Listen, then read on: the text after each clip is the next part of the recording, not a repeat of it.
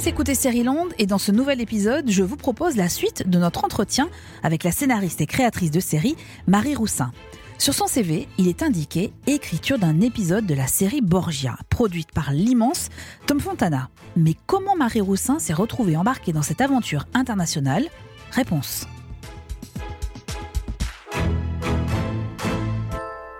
Land, épisode 58.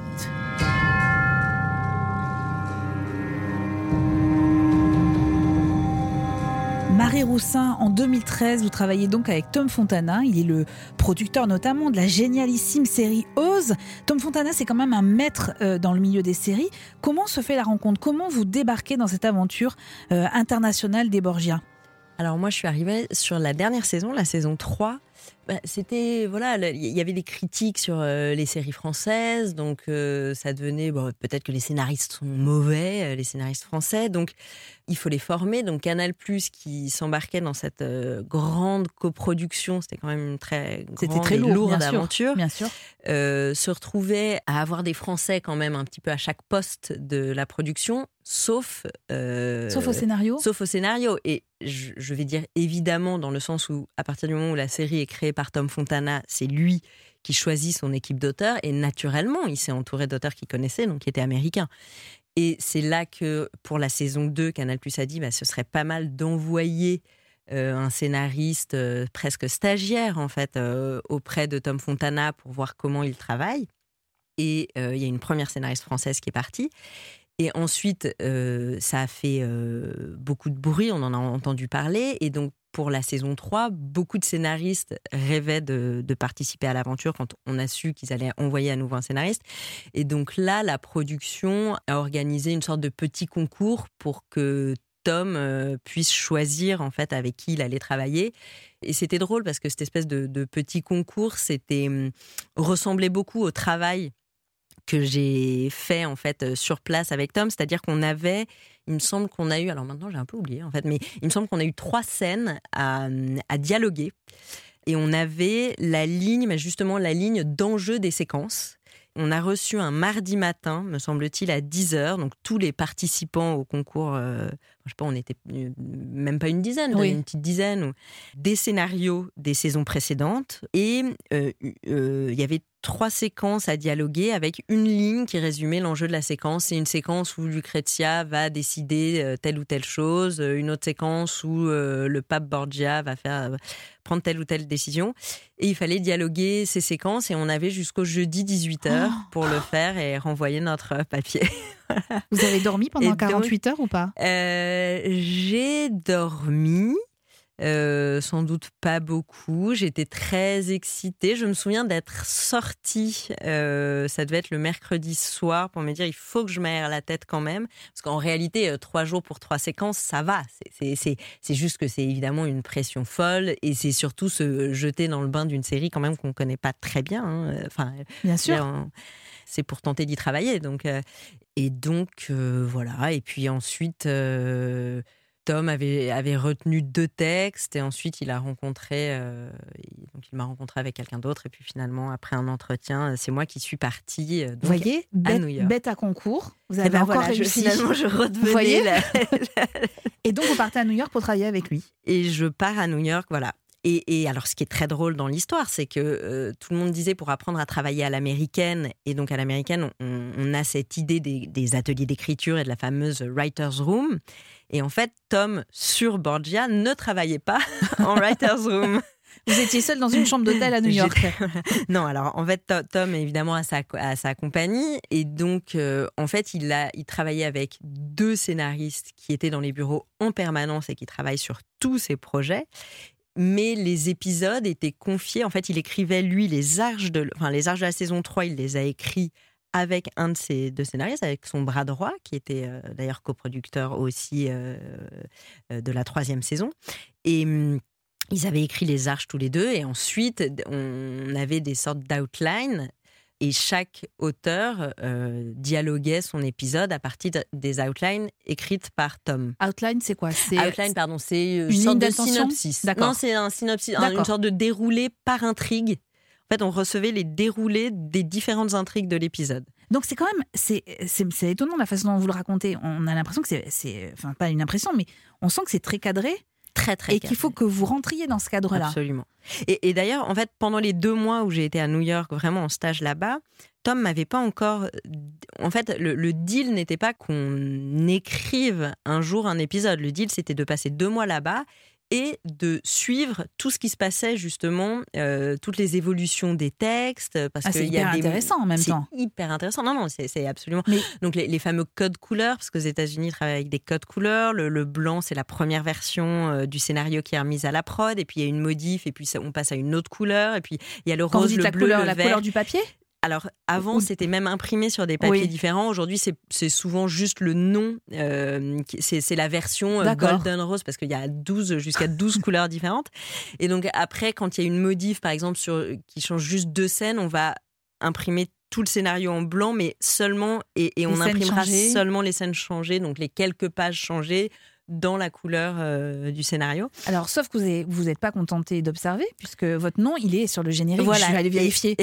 Il y a votre nom, en gros, au générique de l'épisode de Borgia. Oui, et à la fin des deux mois, euh, Tom m'a confié l'écriture d'un épisode euh, de la saison 3. Vous Donc devez là, être du hyper fier. J'étais extrêmement fière, oui. Extrêmement fière et puis euh, et puis euh, et puis très flippée aussi euh, quand même. Il fallait que je sois à la hauteur. C'était en anglais. C'était je, mets plus de temps quand même à écrire en anglais qu'en français.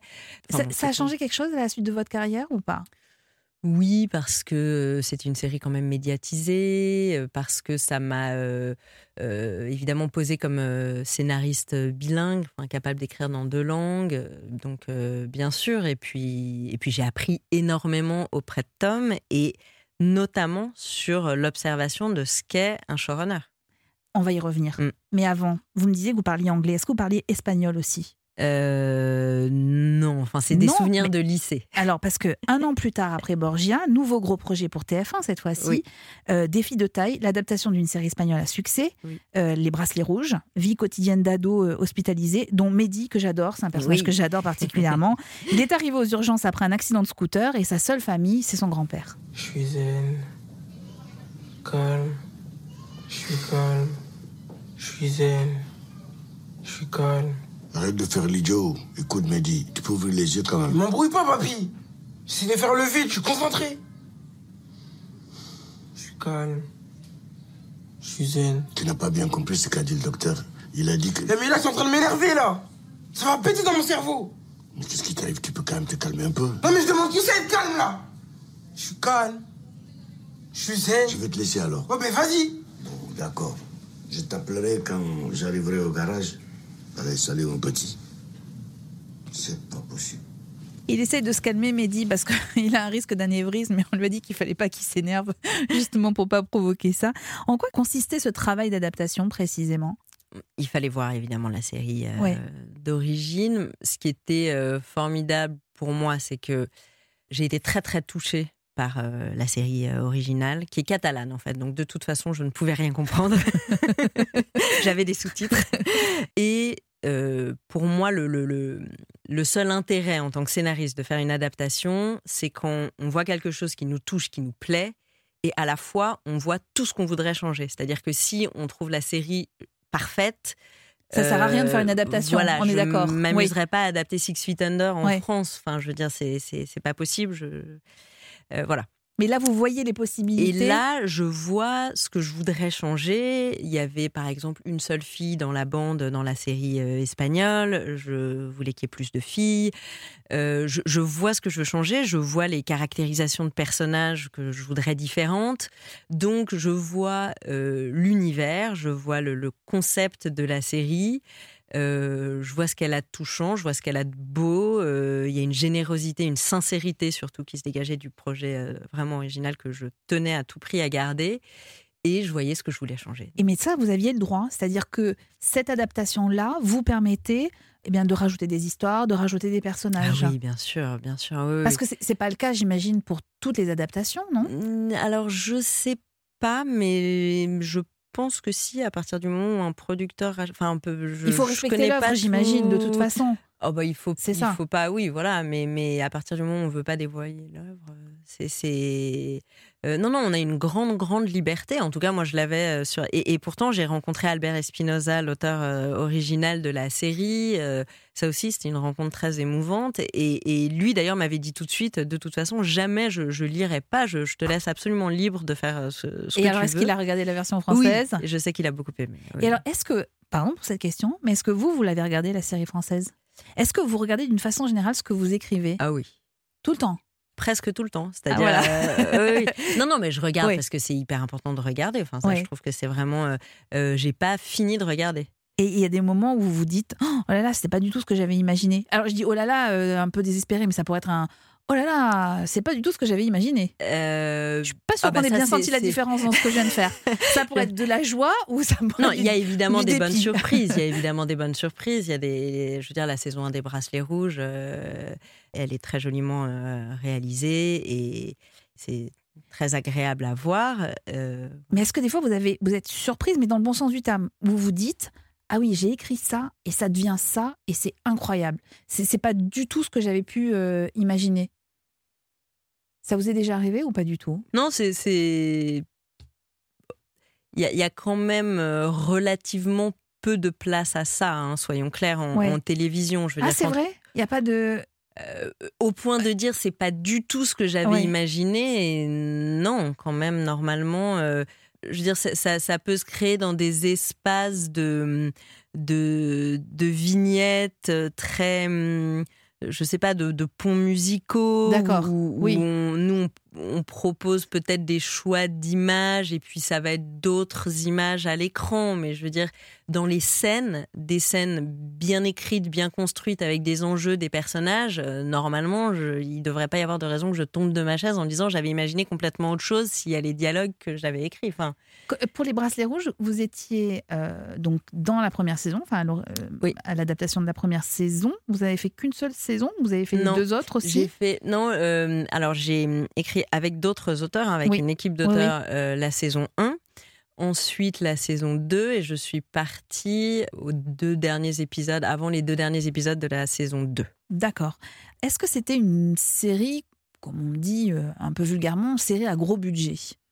Les, les bracelets rouges Est-ce que ça existe encore des séries? On, parle, on parlait de la différence entre le cinéma et les séries. On- les films à gros budget, on voit à peu près ce que c'est. Bon, les le séries gros- aussi. Le gros problème, c'est qu'en fait, euh, non, les séries aussi, on peut, Oui. on peut voir une Oui, différence Oui, entre. Des, des séries historiques euh, comme Borgia. euh, Vous savez qu'il y a des euh, moyens parce voilà, que film d'époque, euh, film en et costume, des etc. séries bien sûr. euh, contemporaines. euh, qui, bon. Après, le, le- les différences de budget, euh, elles se font euh, bien souvent malheureusement sur le dos des scénaristes, hein, parce que ce que- on entend beaucoup en ce moment parler de séries à, à coût maîtrisé. C'est, Ah, c'est nouveau ça. c'est, le low cost de la Oui. série, c'est les séries à coût maîtrisé, mais en fait le coût n'est pas du tout maîtrisé quand il s'agit de faire le casting ou les décors. hein. c'est Oui. vraiment maîtrisé uniquement sur la seule variable ajustement possible aujourd'hui pour les producteurs, c'est-à-dire l'écriture malheureusement. Donc bon, ça c'est euh, absurde, enfin c'est absurde et d'ailleurs euh, on, le, on le voit. Et alors, est-ce que quand vous écrivez le scénario, vous êtes obligé de prendre en compte ces histoires de budget? C'est-à-dire que on, on en parlera avec la série que, que vous êtes en train de, Mhm. de- de mettre en scène. Est-ce que vous savez si vous venez inventer un, un petit truc historique, un- euh, vous imaginez un décor, un costume, etc. Vous vous dites bon non là c'est même pas la peine que j'y aille parce que je sais que budgétairement on va me, on va me le refuser. Alors, quand on n'est pas impliqué dans la production, Ouais. on ne le sait pas. Il n'y a aucune raison qu'un scénariste. euh, Et donc vous pouvez euh, écrire librement euh, tout ce que vous imaginez. Oui, après, le problème, c'est que ce sera pas fait. Donc, Voilà, de toute ça. façon, on va soit nous demander de réécrire, et c'est un peu dommage de pas nous l'avoir dit avant, mais il faut réécrire parce que ça peut pas coller. Soit, pire encore, finalement, la différence n'est pas si évidente. Il y a peut-être pas complètement besoin de réécrire. Bon, ben, on verra bien. Et puis après, en fait, on trouve pas le décor. Et puis après, c'est plus cheap. Et puis après, c'est réécrit n'importe comment au dernier moment sur le tournage. Ça, c'est ce qui peut arriver de pire. Parce que, évidemment, plus on, on est conscient des contraintes, la télévision, c'est une écriture sous contrainte, plus on est conscient des contraintes budgétaires et de ce qu'elles impliquent. Parce que, euh, je veux dire, on peut dire des chiffres, mais des chiffres, ça, ça veut rien dire, en fait. Il faut qu'on nous explique parce que après, et ça c'est tout le travail, je pense, d'un showrunner, mais j'ai compris y qu'on y reviendra, mais, mais, euh, de faire des arbitrages en fait entre le, budget sûr. et l'artistique.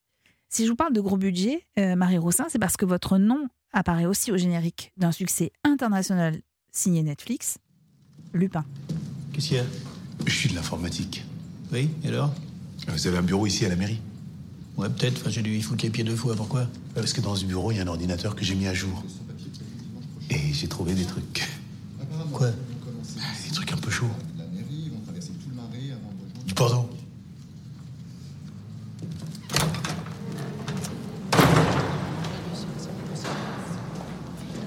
Quoi ces conneries Vous pensez vraiment que je viens ici juste pour regarder du porno Bah non, c'est ce que je me suis dit, c'est bien plus pratique chez vous.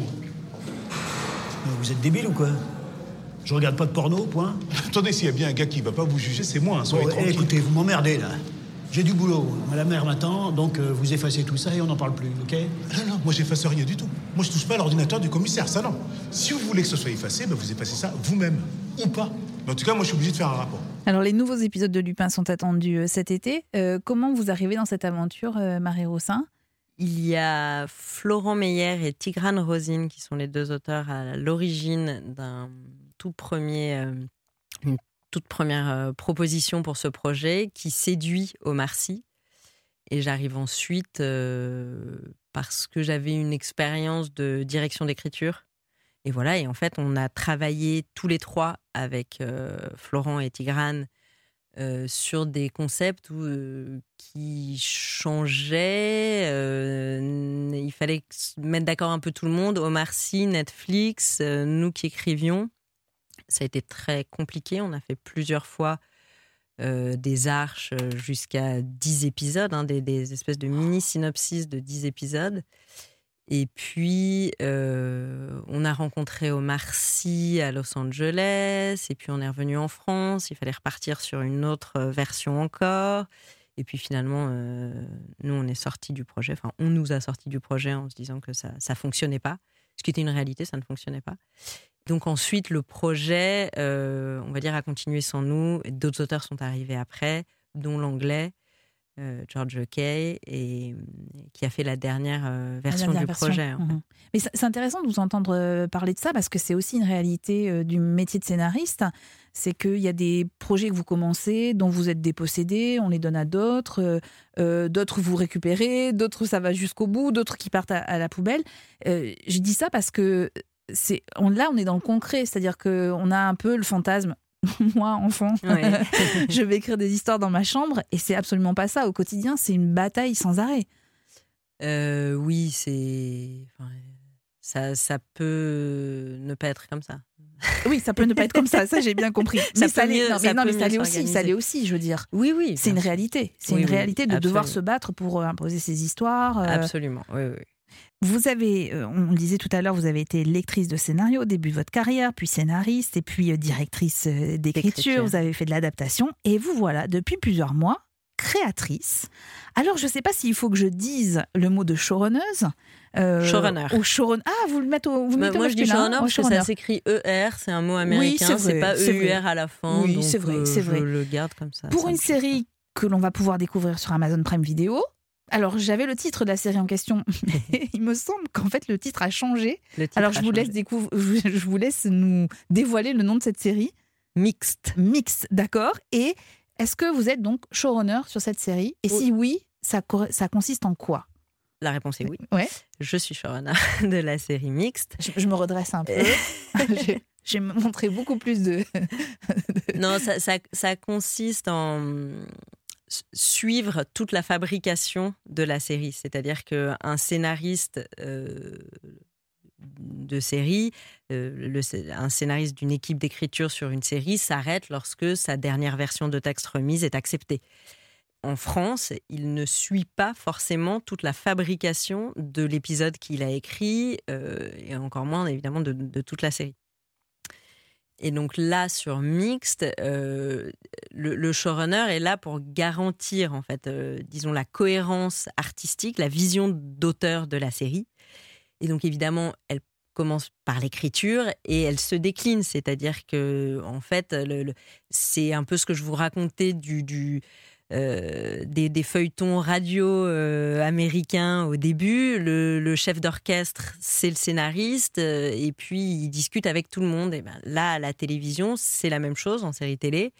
C'est-à-dire que le scénariste, donc c'est la, la directrice d'écriture en l'occurrence, est aussi showrunner quand elle discute avec tout le monde, avec tous les chefs de poste, avec le chef d'écho, avec les accessoires, avec les costumes, avec, avec évidemment les réalisateurs, qui sont plusieurs. hein, qui Voilà, là, vous réalisez pas. On est Je d'accord. ne réalise pas, non, non. Vous, vous organisez toute la cohérence de la chaîne de fabrication de la série Avec Euh, les producteurs. avec les bien producteurs. évidemment. Le casting, vous avez votre mot à Bien- dire. Je suis le casting. Oui, moi, moi, moi, par exemple, j'étais pas aux essais parce que c'est hum, un peu troublant parfois pour euh, des comédiens. Oui. Il y a déjà le directeur de casting, puis la réalisatrice ou le réalisateur. Euh, une troisième personne, c'est c'est pas toujours. Donc, moi, je vois tous les essais en revanche. Et, et donc, ensuite, on discute avec, euh, avec les réalisateurs. Alors, sauf que, donc, on sait que ça s'appelle mixte, on sait rien pour le reste, mais ça va, si, j'ai Si. quand même travaillé un petit peu, mais alors, j'ai pas d'extrait, évidemment, vous imaginez bien. Alors, je me suis imaginé une musique qui pourrait illustrer euh, votre histoire. On est en 1963, ça je l'ai bien compris, Mais et oui. en 1963, dans les postes de radio, on entend ça. Tous les garçons et les filles de mon âge se promènent dans les rues de par deux. Tous les garçons et les filles de mon âge savent bien ce que c'est d'être heureux. Je triche un peu parce qu'en fait c'est la version de Pomme de la chanson de François Dardy, mais la chanson date bien de 1963. Ça parle de garçons et de filles, et si j'ai bien compris, en tout cas avec le titre mixte, on se doute que ça parle de garçons et de filles, votre histoire. Absolument. Et C'est de ça mixité. et de mixité. Euh, C'est un, un lycée de garçons qui a toujours été un lycée de garçons, qui est le lycée de la ville et qui accueille pour la première fois une poignée de jeunes filles. Et c'est ça le début de l'histoire. Et c'est le début de l'histoire. Et vous n'avez pas la fin de l'histoire, si j'ai bien Il compris. n'y a pas de fin. Il n'y a pas de fin, une puisque c'est une série. Euh, vous avez dans votre tête la saison 1, la saison 2, la saison 3, et après la suite Ou euh, vous avez déjà la saison 1 J'ai euh, toujours eu en ligne de mire euh, mai 68.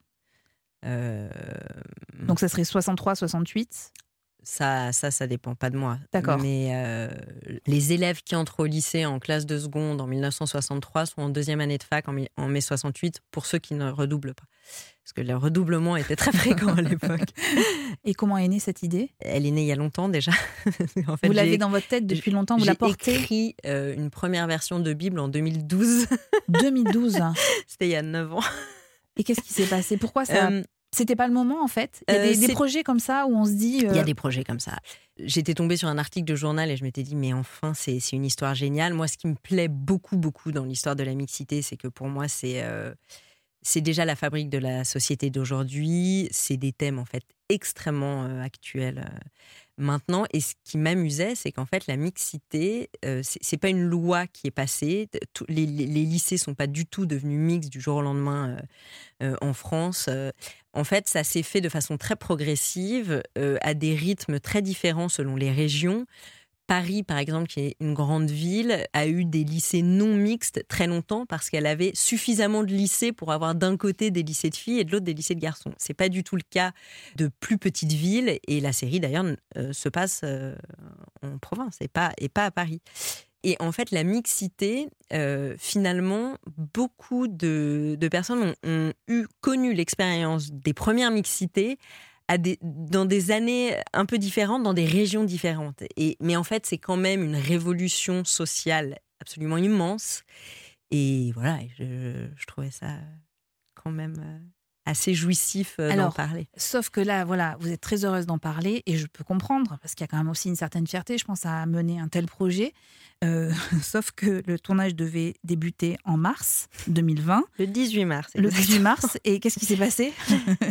Trois jours plus tard, confinement, euh, voilà. général euh, le 17 euh, mars, donc la veille du tournage. Donc on a dû annoncer à tout le monde, enfin on a, on a déjà dû nous annoncer, et puis Ouais. on a dû annoncer à tout le monde le vendredi 13 mars. Je me souviendrai longtemps de ce vendredi 13 que euh, le tournage euh, était reporté à une date euh, inconnue. Et alors, qu'est-ce qui se passe pour vous à ce moment-là? Comment vous le vivez? C'est vraiment une journée dont je me souviendrai très longtemps. Ouais. Ça a été un coup de massue terrible. C'est euh, exceptionnellement frustrant après tout ce travail euh, d'être si près du but, si impatient. C'est-à-dire qu'avec la réalisatrice, c'est une réalisatrice québécoise qui aurait dû réaliser et qui n'a pas réalisé finalement à cause de tout ça la série le matin même. Elle me disait mais si ça pouvait être demain matin, j'aimerais que ce soit demain matin tellement je suis prête. C'est on trépignait. On, c'est un peu comme euh, des gens qui se préparent quand même à pour une grande compétition. Pour une grande compétition et en fait on leur dit Ouais. Et donc, euh, non, non, ça, a- ça a été un coup de massue terrible. On a été confinés, donc de toute façon, euh, le coup de massue a été euh, autrement plus grand et pour le monde entier. là. Mais avec, avec ce truc de vous dire peut-être que ça ne verra jamais le jour Non, pas du ça, tout euh, Ou Vous restez assez positive en vous disant j'ai toujours eu euh, c'est reporté. vraiment Ouais. confiance dans le fait que cette série existerait un jour. C'est de, de façon très curieuse, mais je veux dire, même en 2012, quand je l'ai écrite, et c'était pas le moment, donc il y avait aucune chaîne. Enfin, en fait, toutes les chaînes avaient déjà un projet qui se passait dans les années 60. Donc, il y avait Speakerine sur France 2 qui Ouais, était en, bien tout, sûr. en tout début. Donc, en fait, c'était pas possible à ce moment-là, et j'ai pourtant toujours eu foi euh, dans ce projet. Quand je l'ai relu quelques années après, qui m'excitait toujours autant, je me suis dit, bon, bah, ça, c'est vraiment le signe que je tiens quelque chose. Et ça a été un petit peu pareil en mars. Ça, ça a été un coup euh, très dur. Après, euh, on attendait de savoir quand on allait pouvoir reprogrammer le tournage. Et qui a été reprogrammé donc entre Et deux qui- confinements? A fini par débuter un 4 août. Quatre mois plus tard, entre-temps, vous avez eu le Covid quand même. Entre-temps, j'ai eu le Covid, mais très très peu de temps après le, ce fameux vendredi 13. hein. voilà, euh, c'était juste pour bien vous, vous casser. Ah, voilà, Ah, comme c'était ça. Donc enfermé à la maison. Est-ce que vous avez changé le scénario? Est-ce que vous, avez, vous en avez profité pour le reprendre, ce scénario? Non, il y a, il y a un moment, je pense, où de toute façon, c'est plus très sain de, Ouais, de se revenir à replonger. oui. Ouais, ouais. Euh, Parce que on se met à avoir peur de Oui. tout et alors c'est vraiment On pas a le envie de tout moment. en fait, réécrire il faut ouais, ouais. euh, voilà garder le cap. En revanche, les épisodes 6 et 7 étaient encore à leur V1, donc leur première version. Donc on a continué de travailler sur euh, les, les versions qui suivaient et d'écrire le dernier épisode qui était à ce moment-là seulement au stade de, de la structure, de l'outline, enfin du synopsis. Donc vous finissez quasiment L'écriture. Euh, 4 août, clap de départ. Voilà. Avec une grande émotion, j'imagine. Oui. C'est vous qui l'avez donné, le clap? Ah non, ça c'est la, la prérogative du, Du du réalisateur, réalisateur. ouais. ouais, ouais. Euh, avec un changement de réalisateur. Avec un donc. changement de réalisateur. oui. Et euh, Alexandre Castagnetti qui a réalisé les, les quatre premiers Les quatre épisodes, premiers. Édouard Salier les quatre suivants. Et donc, vous avez mis en boîte les huit épisodes. Les huit épisodes en, en pas mal de temps, puisqu'on a eu le, le Covid malheureusement. euh, Qui a interrompu qui le a interrompu tournage. le tournage, ouais, Et donc, vous avez tourné jusqu'à quand? Jusqu'au 17 décembre. Le 17 décembre, après Ensuite, montage. Voilà, voilà, montage. voilà. Et donc, quand sur nos écrans? Parce qu'en fait, c'était ça la question au bout. Je n'en sais rien. Vous en savez rien? Cette décision ne m'appartient pas. non. Et euh, qu'est-ce que vous ressentez quand vous regardez tout ça aujourd'hui? Maintenant, je suis très impatiente que d'autres que, que nous le voient. Oui. Ouais, c'est surtout ça. Je veux dire, euh, c'est une série qu'on a portée avec les producteurs quand même euh, longtemps. euh, et on a eu un développement vraiment, je pense que peu de séries ont connu autant de rebondissements, de contre, de revers, de, enfin, voilà. et- Vous avez un scénario dans le scénario, c'est ça? Où vous pourriez Euh, écrire l'histoire voilà. de l'histoire? Ouais. Vous y pensez? Non, quand même pas. Euh, J'aurais pas Parfois? envie de le faire, mais mais il y aurait matière à faire. ouais. Je vais vous poser une question très difficile pour conclure euh, ce grand entretien, Marie Roussin. Si vous deviez résumer votre vie professionnelle à ce jour, à travers le titre d'une chanson, d'un film ou d'une série, est-ce que est-ce qu'il y a un titre évident qui arrive? Oh là là, comme ça, non, pas du tout. C'est dur, hein je- Oh, Non, et puis surtout, résumer tout mon, mon parcours. Ben oui, ou votre état d'esprit aujourd'hui Il reste beaucoup de temps devant moi, quoi.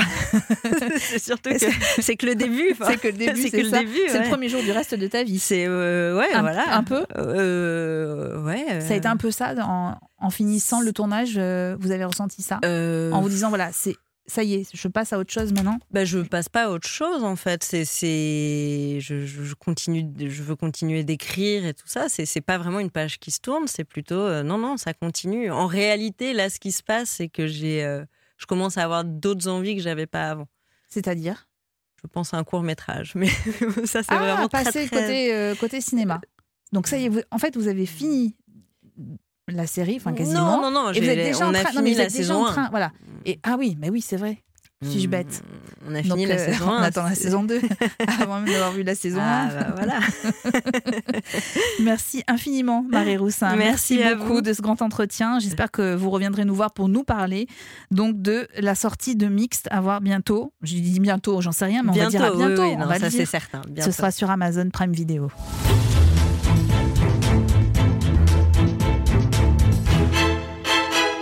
La semaine prochaine, deux nouveaux épisodes de Série-Land vous attendent. Dans le premier, à l'occasion de l'arrivée de la série It's a Sin, qui narre les aventures de cinq jeunes à Londres en 1981 et dont la vie va être bouleversée par le VIH, nous vous proposerons un épisode au cours duquel il sera question des années SIDA dans les fictions.